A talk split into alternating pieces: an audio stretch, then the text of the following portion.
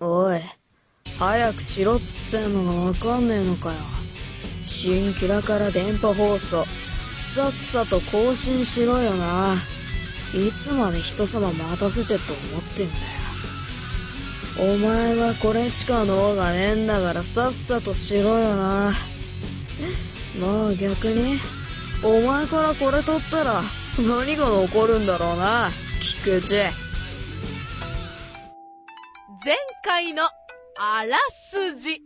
担当の謎の女です。約1年ぶりの更新。それも3回目の収録だったのにもかかわらず相変わらずアレなクオリティ。収録1回目は内容が下ネタすぎてお蔵入り。収録2回目はお前くんが日本酒でノックアウトされた脳によってまさかのデータ消去。そして3回目で話すことがなくなりかけ、方向性を見失った菊池の脳内には森の妖精がせかすように記憶の片隅からほじくり出したことを喋り続け、ローソンストア100で買ったエビフライに疑問を抱くのであった。えー、皆様、おはようございます。こんにちは、こんばんは、そしてすいません いや、本当に申し訳ない えー、気づけばですね、えー、前回の更新からですね、しかも前回の更新って、記念すべき第1席、第1回だったわけですよね。その記念すべき第1回から、えー、約1年3ヶ月もの間ですね、放置に放置を重ねね、あの月日は流れるのは本当に早いななんて思いながらね、えー、今日現在までね、えー、皆様には大変ご無沙汰しておりました。ね。ご無沙汰。ね、ご無沙汰ですよ。最近ご無沙汰でさ、みたいな このね、今のご無沙汰っていうフレーズとかね、最近ご無沙汰でさ、に、あの、若干薄くね、ゆるーく、やらしい感じをね、あの、感じたそこのあなたはですね、残念ながら昭和生まれですよ。多分ね、平成生まれの人はね、全然この辺ピンとこないと思うんですが、まあそんなことはどうでもいいんですけど。じゃあね、この1年3ヶ月もの間、お前何やってたのって話なんですけども、まあ言い訳ですよ。完全に。ね。えー、まあね、いろいろ僕もあるわけですよ。それ人間なんでね、やっぱ病気の一つもするんですが、まあ、去年はね、ほんとね、たくさん病気したなっていうぐらい病気しましたね。もう病気持ちですよね。病気持ちっていうとなんかすごいね、不衛生な人みたいな感じしますけども、今治ってるんで大丈夫です。ね。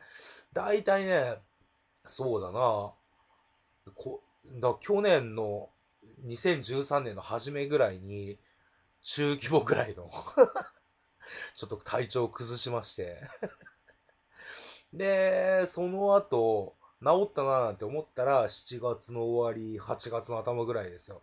あ、くっそ暑い時にね。あのちょっと血を3ガロンぐらい吐きまして 嘘ですけど3ガロンは嘘ですよ。ね、3ガロンも人間の血ってないでしょ、だってね、軽くね、吐血ですよ。あの難しい言葉で言うと。吐血。ね。血を吐くと書いて吐血ですよ。ね。えー、吐血をしまして、その時に、体がね、だいぶ仕事で疲れてて弱ってたみたいで、あのー、血がちょっと吐き出せずに喉に詰まって、若干意識不明で。で、そこそこ入院なんかもしまして ああ、マジでこのまま、ああ、おじいちゃんのとこに連れてかれる、みたいに 思ってたんですけども、もうおじいちゃんがね、まだ来るなと。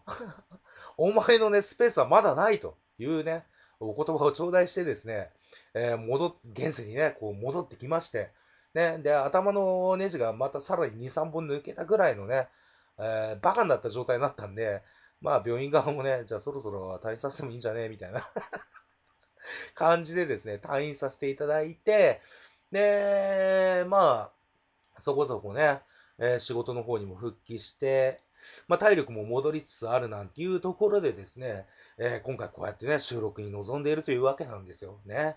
ね皆様いかがお過ごしだったですか？本当に。ねで、まあ、ありがたいことにですね、まあ、ツイッターとか、あとメールですね、とかで、ちょこちょこね、あの、更新いつですか？なんて聞いてくれる方がいらっしゃるんですよ。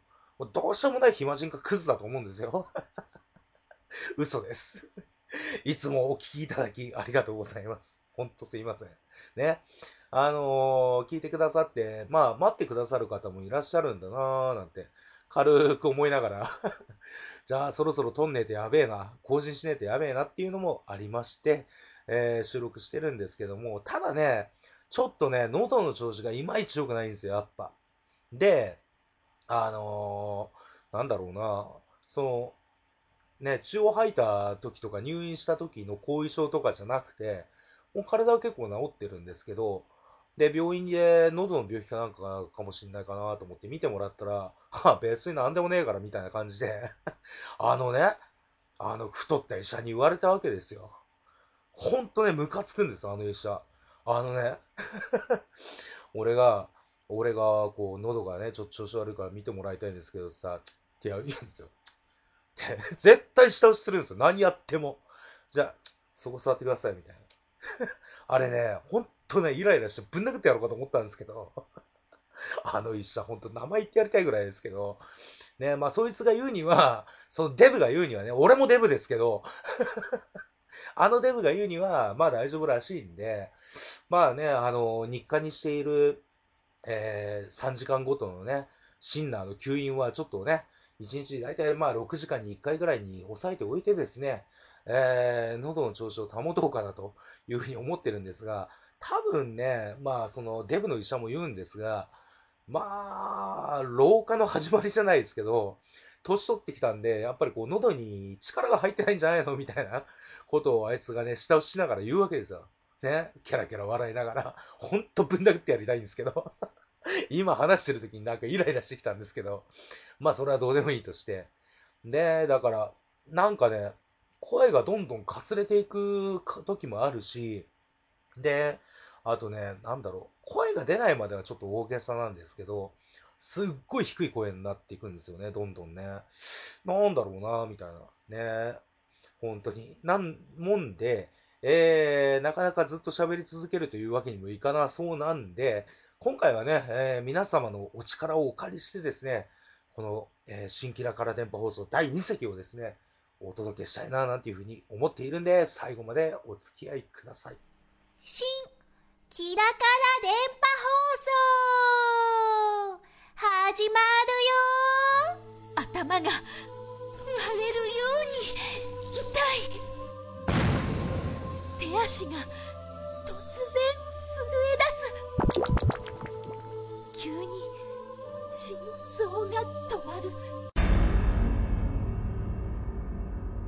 こういうことよくありますよね。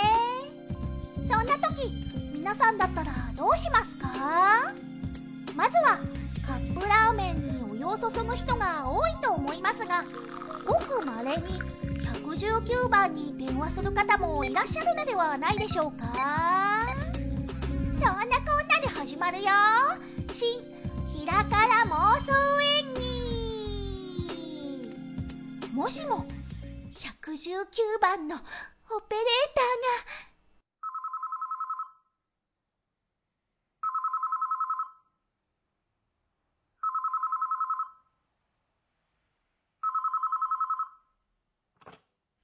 お電話、ありがとうございます。ご主人様。こちらは、メイド99、119番でーす。も、もしもし。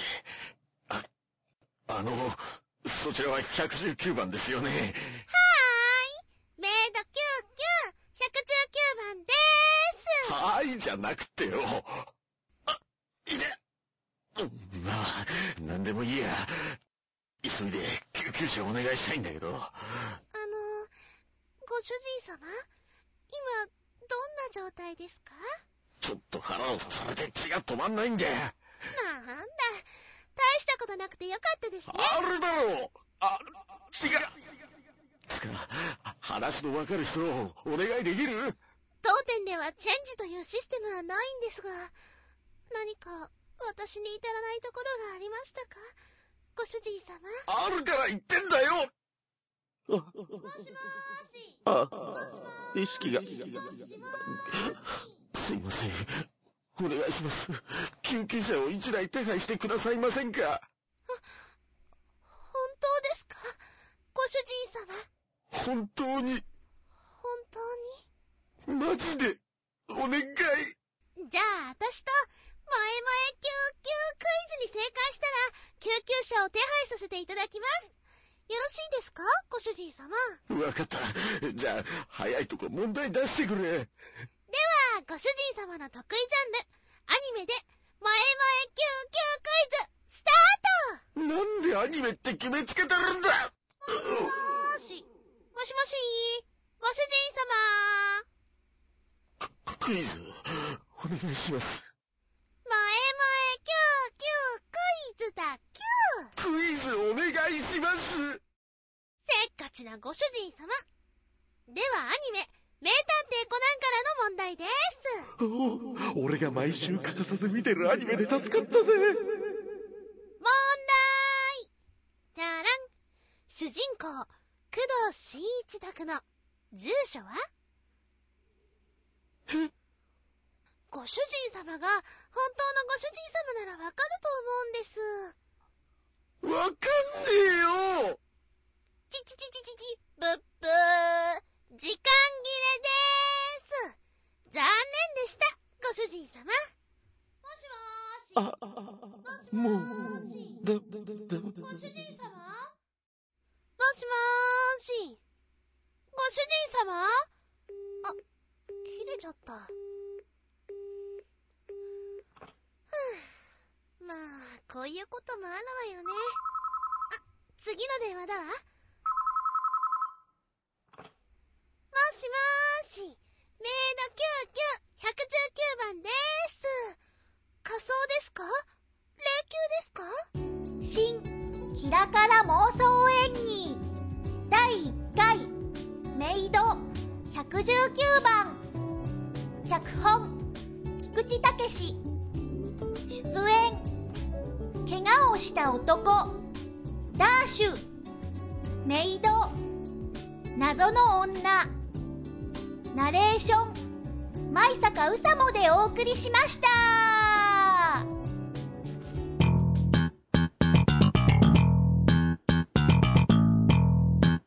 この番組はポンとチーが同時の場合は早い者勝ちのキラカラグループの提供でお送りします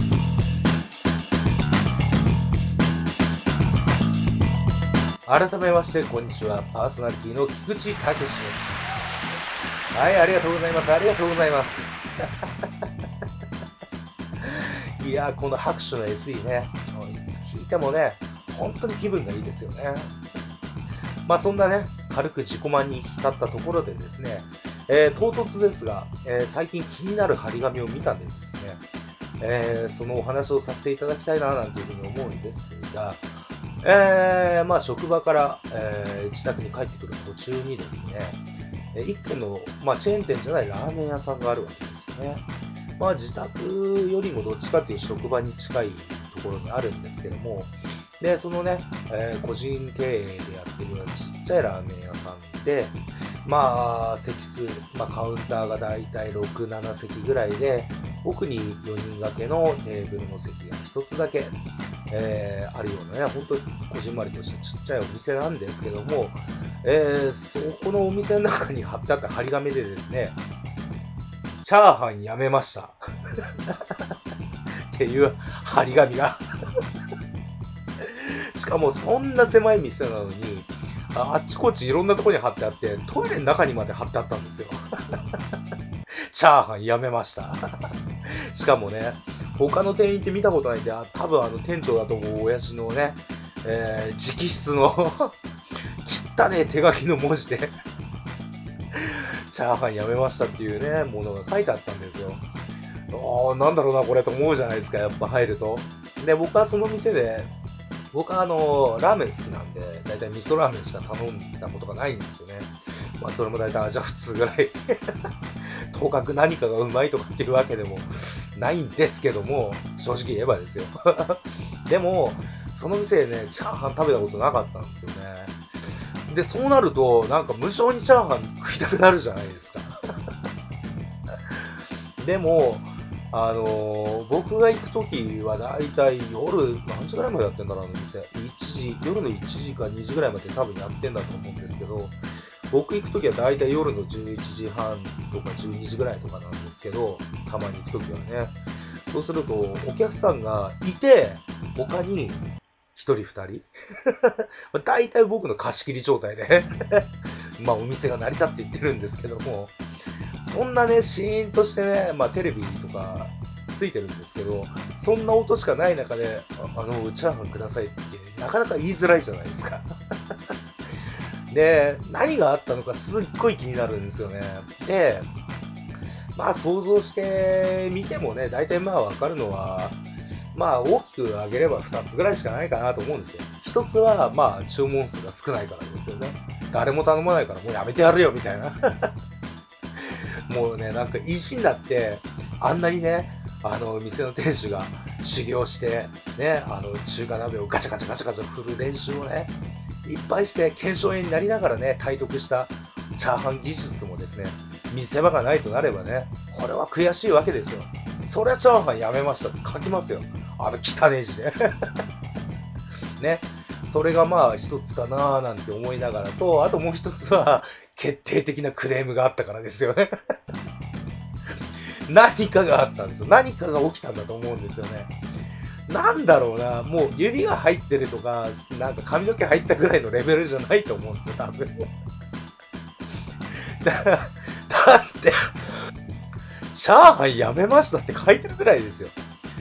なんかね、揉めに揉めたんだと思うんですよ。ね。味がまずいかなんかよくわかんないですけど、お前これ使ってる米タイ米じゃねえかみたいな。また古いネタ出しましたね、僕もね。お前こんなんでお前客から金取ろうと思ってんじゃねえよみたいなこと言われて。こんなん出すんじゃないぞ、他の客に。もうやめた店潰れるわ。あ、すいません。あ、すいません。すいませんじゃねえんだ、お前やろ。よし、じゃあ分かった。今日は許してやるよ。その代わりな、店の中に、チャーハンやめましたって、張り紙貼っとけよ。って言われたか。言われてねえな。薄いな、これ。まあね、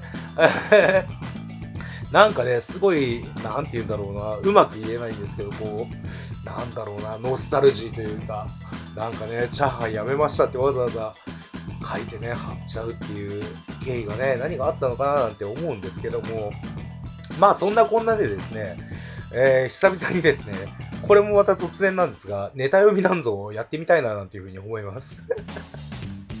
ほんと突然ですよね、いつもね。まあいいじゃないですか。えー、今回はですね、お題を出しました。ね、お題。ここのラーメン屋変わってるな。何が変わってる？いいですね。チャーハンやめましたの張り紙を見てですね、えー僕が出したお題にですね、頭のおかしいリスナーの方々からですね、リスナーじゃない人もいるのかもしれませんが、えー投稿いただきましたんで、早速ですね、ネタの方を紹介していきたいなというふうに思いますね。えー、どれにしようかしらね。まずはこの方です。お名前がヨーヨーさんです。ヨーヨーさんの、ここのラーメン屋変わってるな。何が変わっている？湯切りにドライヤーを使う。あれですよね。麺こう入れて、チャチャチャチャって、なんかこう湯を切って、なんか振り方かっこいい店とかなんかあるらしいですけど、そんなの僕にしてみたらどうでもいいと思ってるんですけど、あんなアクション。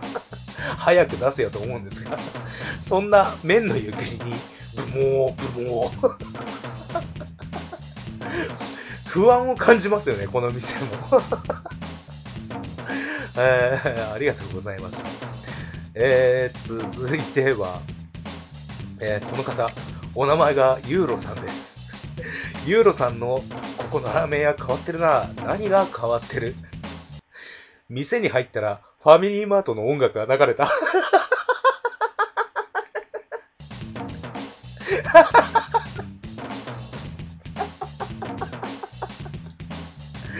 それだって、まあ自動ドアか、通の手押しのドアかわかんないですけど、開けたら、あらっしゃっせーみたいな感じで言うじゃないですか。ね、お店の店員さん、ご威勢よく言ってくれるのに、ブイーンってこうね、ドアの扉押したら、あなたとコンビニファミリーマートって。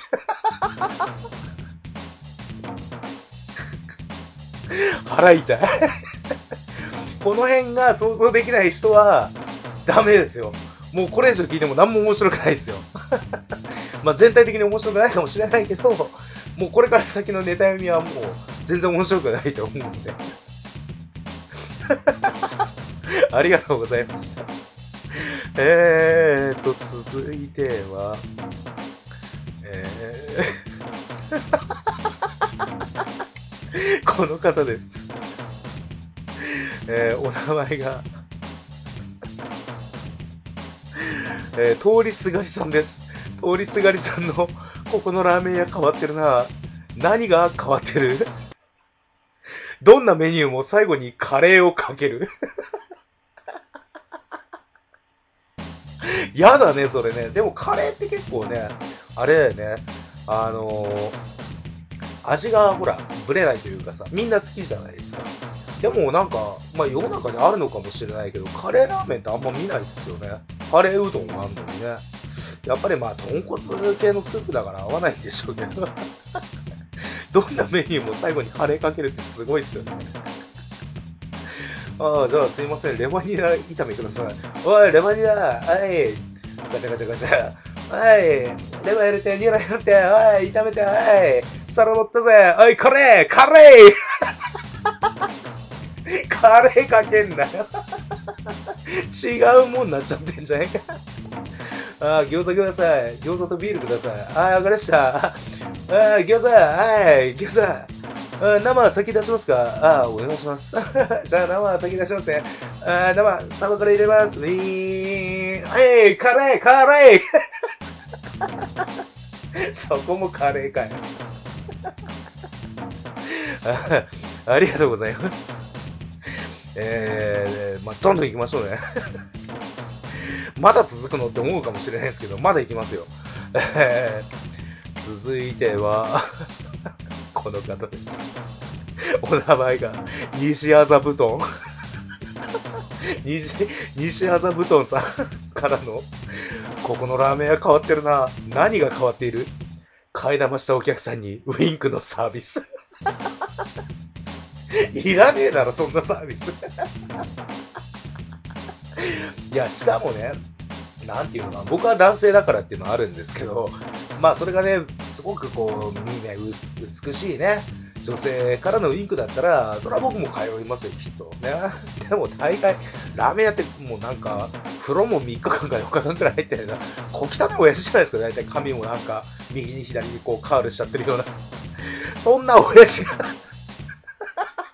鼻毛が出ている、あの親父が いつも仏頂面でね、こうラーメンとか言われてラーメン、えーみたいな感じで、あいよぐらいしか返事しないような親父が、買い玉してくれた時だけ、ウインクって。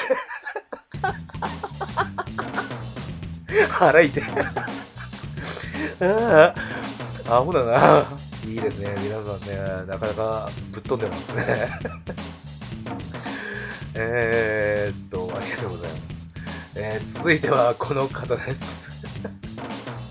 あ、これも同じ人だ。えー、お名前が西麻布団さんです。西麻布団さんの、ここのラーメン屋変わってるな。何が変わってる？相づちが麺。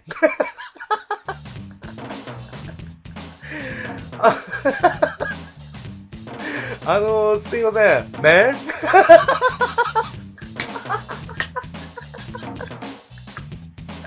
ダ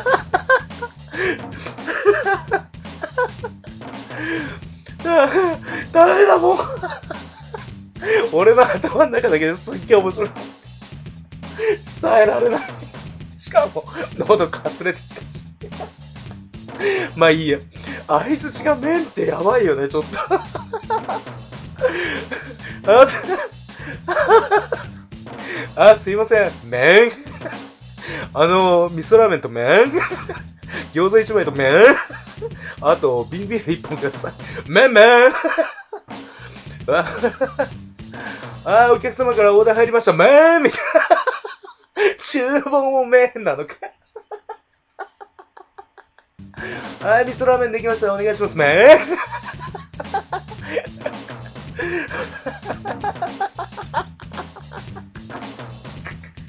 腹いて、よく見たら相づちが麺だから、返事が麺じゃないんだよね。返事が麺だったら面白いよね。ああ、ひとしきり笑いましたね。ありがとうございます。えーと、続いては、どなたにしようか？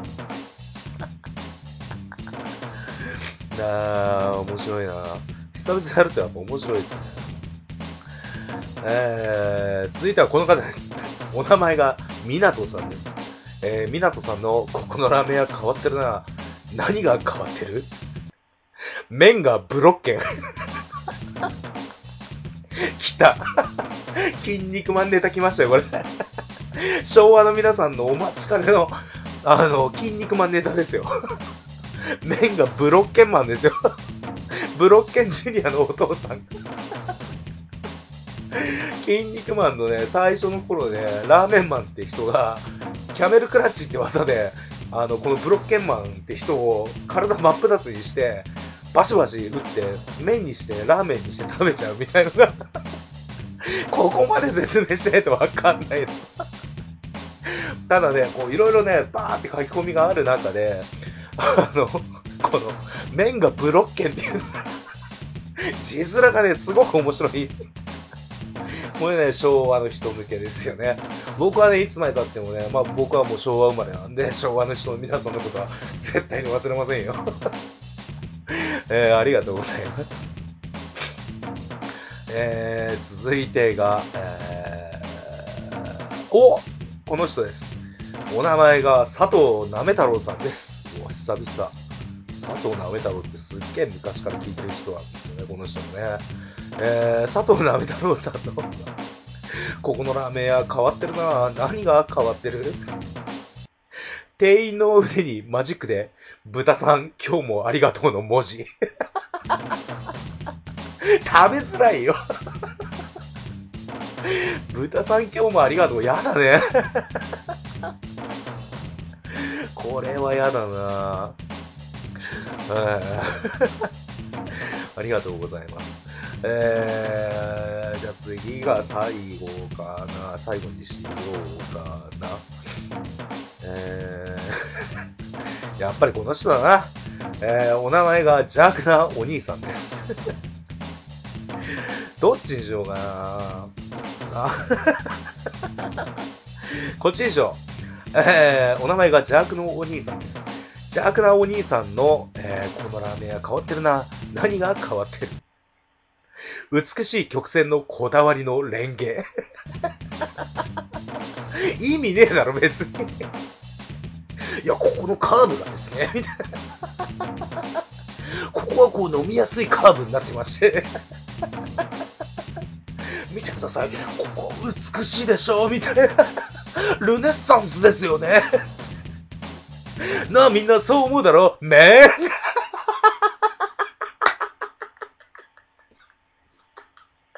ダメだ。麺が離れなくなってきた。ああ、ひとしきり笑いましたね。自分一人で勝手に笑いましたね。非常に面白かったです、今回。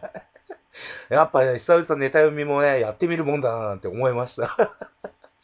まあ今回の一番はやっぱこの人でしょうね。西麻布団さんの相づちが麺。えー、というところで、えー、また次回もですね、えー、ネタをどっかでひっそり募集してますんでね、えー、ぜひとも書き込んでいただきたいななんていうふうに思います。えー、以上、ネタ読みのコーナーでした。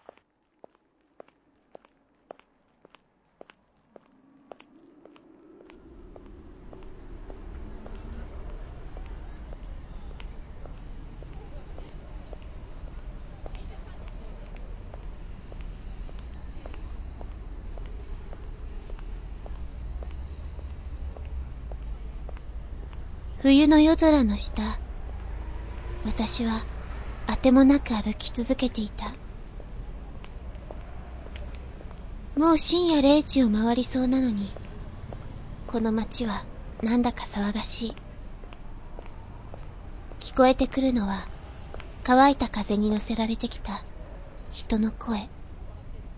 声。声。どうして？胸がぐっと締め付けられた。どうして？こんなにもたくさん人はいるのに、取り残されたような孤独感。どうして？どうして？どうして？頬を伝う温かなぬくもりは、私を立ち止まらせた。聞こえてくるのは、乾いた風に包まれた、私の心臓の音。ふと見上げてみた。星なんか一つも見えない夜空。私の記憶の中から、この歌が流れてきた。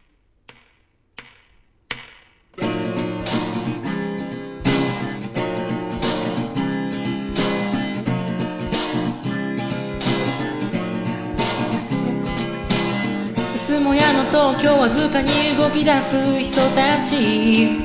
喜びも虚しさも今日に香りで残して白い夜はもう数分で朝に変わる薄弱く曖昧な信号機の光のように。空を割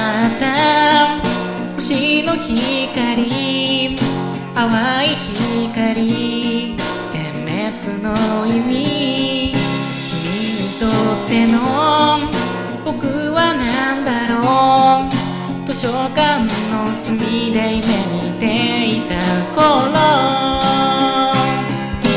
中央線を街に引いて遠い山々の風をこの年に描いて。染まる栗の円の中へ。あのねまだ少しは戸惑ってんだよ。揺れるようにそのゆりかごに乗って。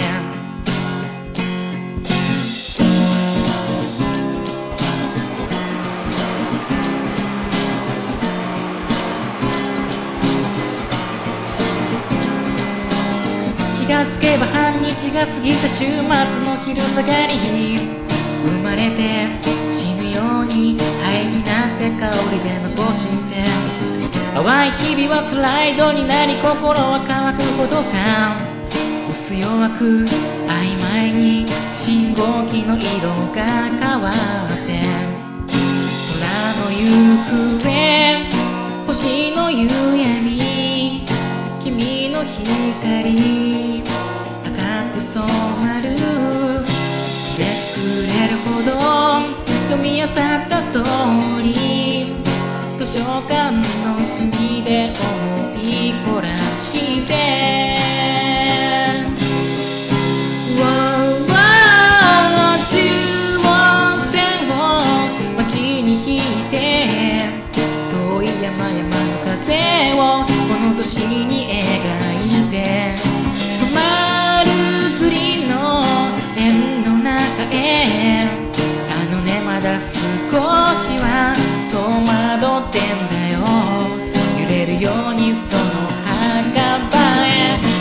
まる二人つながって終わる欲望」「よく似た一つすれ違い。今を捨てるほどのものさよなら僕の淡い青春」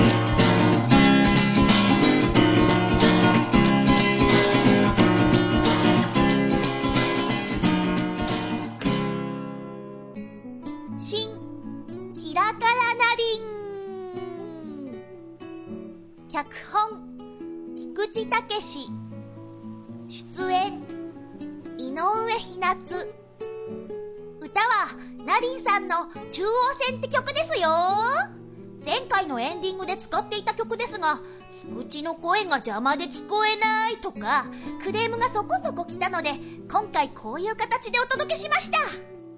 そうそう。中央線といえば未だにあのオレンジ色の201系を思い出してしまう私。そんな私の心もオレンジ色に染まっているぞ。オレンジ色ってなんだか元気出ますよね。さあ皆さんも元気出して出発進行はい、えー、というところでいろいろとお伝えしてまいりましたが、えー、皆様いかがだったでしょうか？ね。そうっすね。個人的には、やっぱネタ読み面白かったっすね。すごく面白かった。1年3ヶ月ぶりぐらいにやりましたけど、ほんと一人でね、むせ返るほどギャラギャラ笑いましたけど、面白いですよね。で、あのー、たくさんの方がね、もう本当、それこそ、たくさんのね、ネタを投稿してくださって、まあ、その中でね、勝手にこちらで選ばせてもらったものを、えー、読ませていただいてるんですけども、こう、字面で見た、まあ、字面じゃないですか。字面、字で書いてあるものじゃないですか。文字でね、書いてあるものなんですけども、それを見たときに、パッとね、僕の中で、いろんなビジョンが想像できるやつがあるわけですよ。それがまあ採用してる基準なんですけど、で、それがこう走馬灯のように流れてね、行くともうゲラゲラゲラゲラね、もう笑わずにはいられない状態になってしまうんですよね。この面白さがね、もう聞いてる皆さんに伝わっていればいいんですけども、伝わってないんだろうな、みたいに思うとちょっと残念ですよね。まあいいんですね、も。ね。ねこうパーソナリティがゲラゲラ笑うっていうのはね、あんまり良くないらしいんですよ。ね。まあ何よりやっぱり聞きづらいですし、あと聞いてる人が嫌悪感を抱きやすいっていうのがあるらしいんですよ。なんか自分のこと笑われてんじゃねえかな、みたいな。いう風に取る人もいるらしいんですよね。だから気に食わないみたいに思う人もいるんですが、まあそんなものはね、完全お構いなしでね、え、もう次回もネタ読みは絶対やろうかなという風に思っています。で、えー、今回はたくさんのね、えー、方々のお力添えをいただいてですね、番組を構成することができました。ね、えー、まずは、えーと、な、謎の女さんですよね。今、危なく名前を言いそうになりました。謎の女さん、ほんといつも大変お世話になってます。いろいろと。ほんとお世話になってますね。彼女もね、多分結構忙しい人だと思うんですけども、忙しい中のこう隙間を縫ってね、こんなくだらないものに えー、お付き合いいただいて、ほんとね、感謝の気持ちでいっぱいです、僕は。ね。で、もう、えー、まあその感謝をね、何か形あるものに、えー、しなければならないな、なんていうふうに思ってるんで、えー、いずれね、僕のあの、手書きで書いた肩叩き券をね、1枚お渡ししたいなと 嘘です。もっといいもんを、もっといいもんじゃないかもしんないけど、まあ、その期待しないでください。あの、何かをね、差し上げたいなというふうに勝手に思っていますので、今後ともお付き合いいただけたらな、なんていうふうに思っていますね。それと、えー、ダーシュさんですよね。ダーシュさんね。ダーシュさんもね、結構ね、うん、この世界、まあネットの世界の中では会ったことないですよ。会ったことないんですけど、ネットの世界の付き合いでは、まあそこそこ僕の中では古いもの付き合いの方なんですけども、1年3ヶ月前は 連絡取れてたんですけど、えー、今現在全く連絡が取れない状態です。困ってます 多分ね、愛想をつかされたのかななんていうふうに思うんですよ。ねあのクソ野郎って思われてんだとは思うんですけども、もう、これを聞いてるかどうかわかりません。多分聞いてません。99.99999%聞いてないでしょ。ね。でももし聞いてたら、もしお前に付き合ってもいいよ。もしくは、抱きしめてやってもいいよ。抱きしめなくてもいいんですが、まあ付き合ってやってもいいよと思ってくださってるんであればメールください。ね、ほんとメールください。いつまでも僕は待ってますね。えー、続いては、舞坂うさもさんですね。えー、前坂うさもさんは声部で活動されている方ですが、主にね、活動されている方ですが、えー、なんかね、すごくいいテンションを持っていて、すごく、こう言ったら失礼かもしれないんですけど、面白いんですよね。すごくね、聞いてて活力が出るというか、おしやろうかな、今日も仕事頑張ろうかなとかって思う活力になるような、えー、ものを、えー、投稿されていることが多いんですけども、多分、あの、1から10まで、初めから終わりまで、シリアスな展開のものをやったら、相当上手に表現できるんじゃないかな。相当上手にやれるんじゃないかなっていう方なんですけども、いつもどこかネタっぽいものが 見え隠れしている面白い要素が見え隠れするんですよね。そこの絶妙なバランスが僕は好きなんですよ。すっごく好きなんですよね。ほんとね、いろいろこうテンション高いものとかあって面白いんで、まあ今後ともね、ぜひともお付き合いいただけたらなというふうに思っていますんで、よろしくお願いします。ね。えー、それと、朗読していただいたのは井上ひなつさんという方ですね。えー、井上ひなつさんの声はまず透き通ってて、すごく聞きやすいですよね。で、なんて言うんだろうな、こう、朗読とかって、意外と、まあ、いろんな人の投稿を聞いたりとかしてますけど、あの、読むスピードとか、間の取り方とかがすっごく上手ですよね、井上ひなつさんって。で、あと、え、それプラス演技力もやっぱり高い方なんだなっていうふうに思っています。で、今回ね、あの、井上ひなつさんが投稿していただいたものに僕はまあ、エフェクトをね、声にエフェクトをかけてしまっているんですけども、あの本当にね、あのすごく聞きやすい声で、あの演技力も高い方だと思うんでね、ぜひとも皆さんね、あの井上ひなつさんのね、えー、個人でやってらっしゃるサイトがあります。ハイサマーというサイトがあるんでね、ぜひともそこをご覧になっていただきたいね。で、エンディングはいつも通りのナリさんというところで、えー、まあ、ナリーさんのね、えー、音楽をずっともうキラカラ電波放送では結構長い間使っているんで、まあ、このナリーさんの歌の世界と、僕が考えたなんか、朗読してもらうようなものをね、組み合わせたものを、えー、次回以降も何か発表できたらいいかなというふうに思っています。ね。えー、長々となってしまいましたが、えー、今回はこの辺にしたいと思います。お相手は菊池武史でした。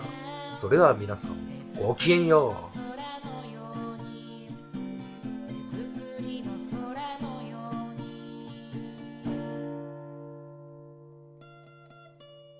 この番組はどうしようもない愚民代表の菊池武史とフレッシュジャンプの復活を夢見る隊長の提供でお送りしました。